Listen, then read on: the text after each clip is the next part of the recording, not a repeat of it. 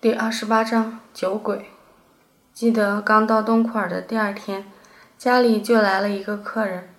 那人还在半坡上往这边走的时候，就远远地冲扎克巴妈妈大声问候，但是妈妈却没怎么搭理他。直到客人踏进毡房坐定后，他仍在忙着自己手上的活。过了好一会儿，才起身招呼客人。尽管妈妈态度冷淡。但还是礼数周到的为他切了馕，端出黄油，冲好奶茶。才开始，那人还是非常正常的，甚至算得上是客气有礼了。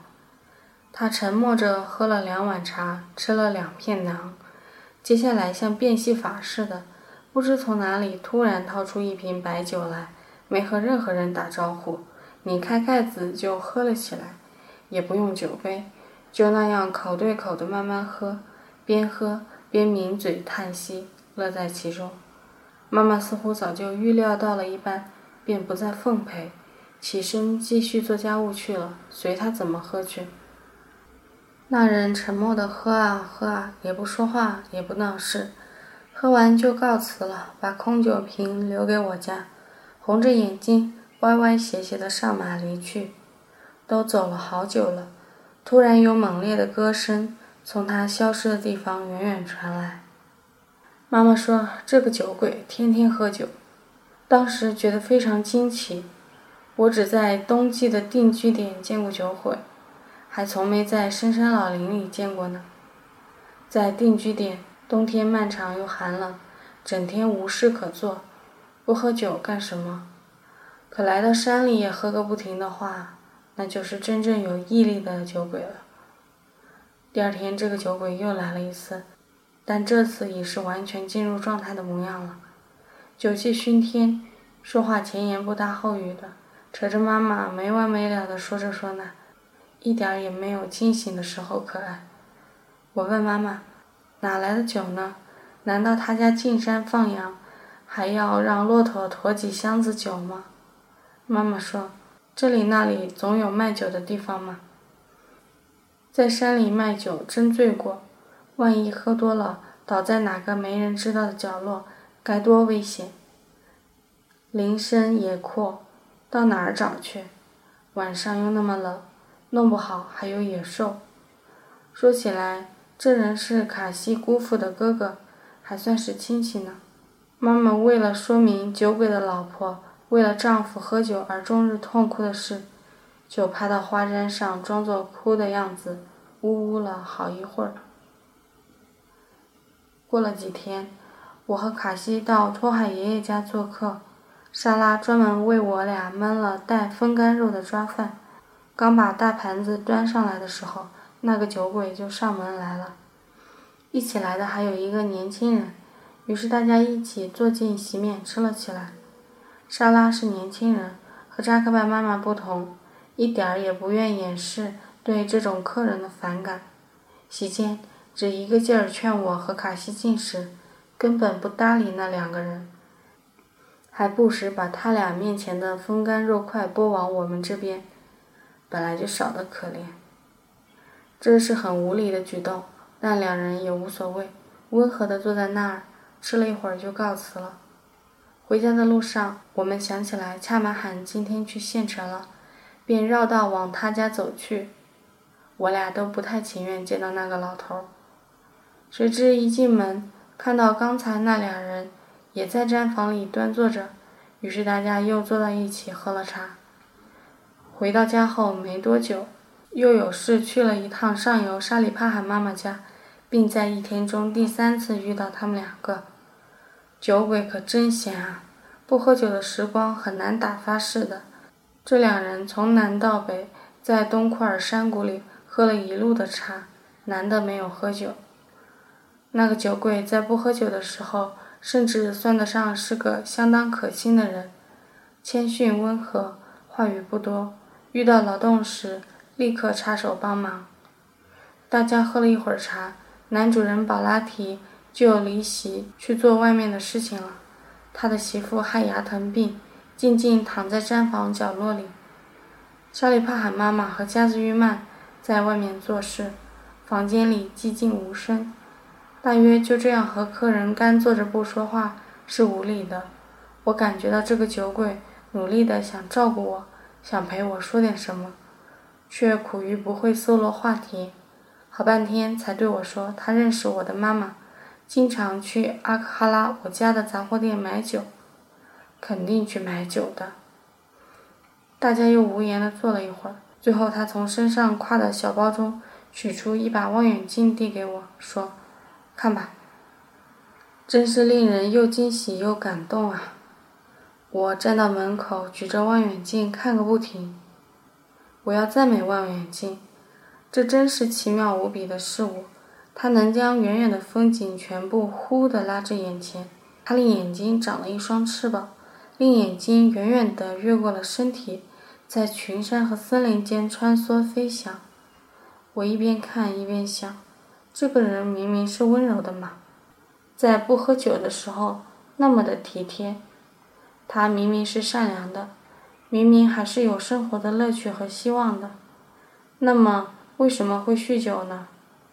不知他心里到底有着什么样的无法忍抑的黑暗情绪，必须得依托醉酒的方式才能宣发出去。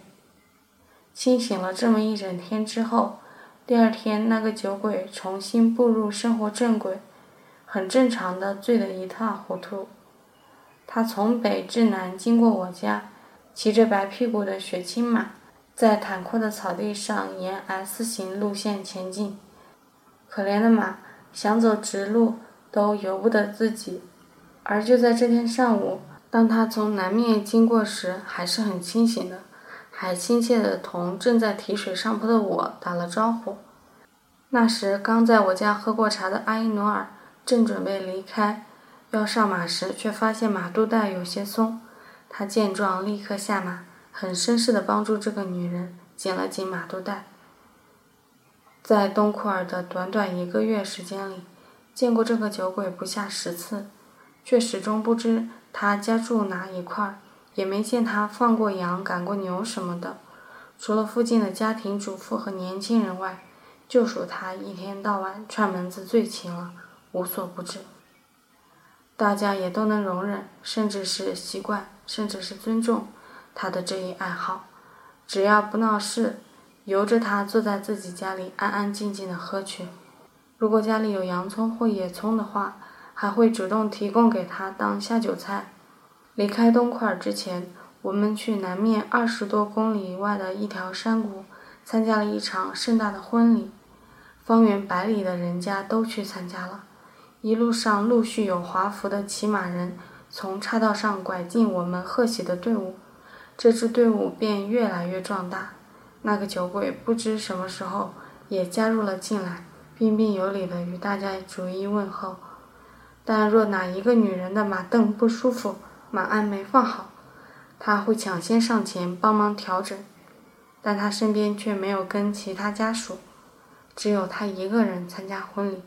他的马鞍后也没像其他人那样驮着大包的贺礼，因为是穆斯林的婚礼，宴席上是不提供酒水的。这家伙何苦白跑一趟呢？再一想，不对，就算是已经堕落了的酒鬼，也有参加集体活动的需求啊。酗酒是一回事，正正经经的度过传统喜庆的日子，又是另一回事嘛。婚礼结束。大家又一起往回赶，渐渐的雨越下越大。他继续主动照料着大家，在队伍里前前后后跑个不停。大家都毫不客气地受用着他的殷勤，就像平时他坦然地走进各家毡房，一边受用茶水，一边借宝地大过酒瘾时一样。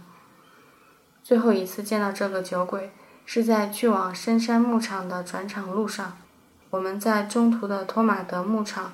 驻扎了一夜，驼队凌晨两点多就出发了，把我一个人留在那片空荡荡的宿营地上。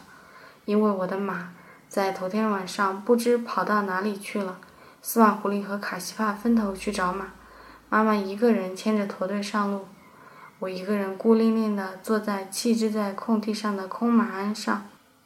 偌大个家，只给我留了具马鞍，当时痛苦地想。要是能再给我留个被窝，该多好啊！面对渐渐发白的东方天空，焦急地等待着。所处的地势很高，四面苍茫，星空冰凉。很久后，沉暗的朝雾中，才隐约浮出几座近处的山头。我冷得抖个不停，双脚虽然套了一双毛袜子和三双厚棉袜，踩在大了四个码的靴子里，但还是冷得快没有知觉了，动动脚趾头都感到僵硬生痛。四下冰霜满地，突然记起午夜十二点大家刚起床的时候，看到不远处加兹玉曼家宿营地那边的黑暗里升起了一堆火，可能是专门为他家正在月子里的母亲和婴儿生的。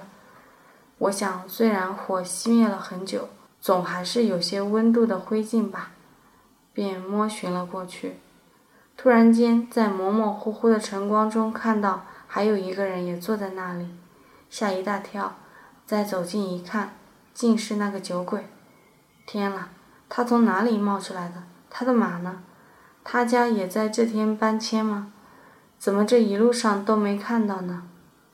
很明显，他又醉了，埋着头坐在灰烬边烧黑的石头上，嘴里咕咕噜噜念叨着什么，一身酒气。我想了又想，还是硬着头皮凑了过去。坐在他对面，用小树枝扒一扒灰烬，看到还有几粒灰烬明灭不已，便添了一根柴进去，趴在火坑上吹了半天，吹得满脸都是柴灰，那根柴却连一丝烟也没冒。那个家伙虽然醉了，但显然明白我的举动，便也俯下身子，殷勤地帮着猛吹了一下。我躲避不及，顿时扑了一身一脸的灰。那时真是心灰意冷到极点了，不知道还要这样冷多久，不知道我的马能不能找回来，不知道今天能不能赶上驼队，简直快要哭了。于是这个人又叨叨咕咕的冲我说了几句什么，仔细一听，居然是在安慰我不要怕。被一个醉鬼安慰，倒是人生第一次。之前最怕的就是这种人了。接下来他又扯着我不停地说。哈萨克人的生活不好，搬家辛苦之类，颇为悲哀。我一直没搞清，怎么会在那样的地方、那样的时间遇到他。后来又想，他到底有没有自己的家呢？有没有羊群？他究竟是不是牧民？他平日里都靠什么维持生活？我觉得他更像是一个大家一起养活起来的公用帮工。对了。在汤拜奇的马乌列小饭馆里，我还遇到过几个酒鬼。小饭馆里只有一张长条桌，我们坐在一端吃饭，他们在另一端大杯小杯的干。因为有女士在场，每一个喝酒的人都为自己正在喝酒这件事向我道歉，然后继续喝，喝多了继续道歉。马乌列说，其中一个人早上六点就过来喝了，一直喝到中午。喝没了一箱子酒。午饭后，这个酒鬼的妻子和哥哥气势汹汹来找人，冒着雨，拉扯半天才将其劝走。这酒鬼骑的是摩托车，另外两个人骑马，真是不明智。果然，摩托车没开十米远就开翻了。他妻子气得边骂边下马去扶他。他妻子的马背上披着许多华丽的饰带，马鞍、马鞭。也装饰的额外隆重，这家人一定很有钱。奇怪，如此酗酒，又如何发家致富的呢？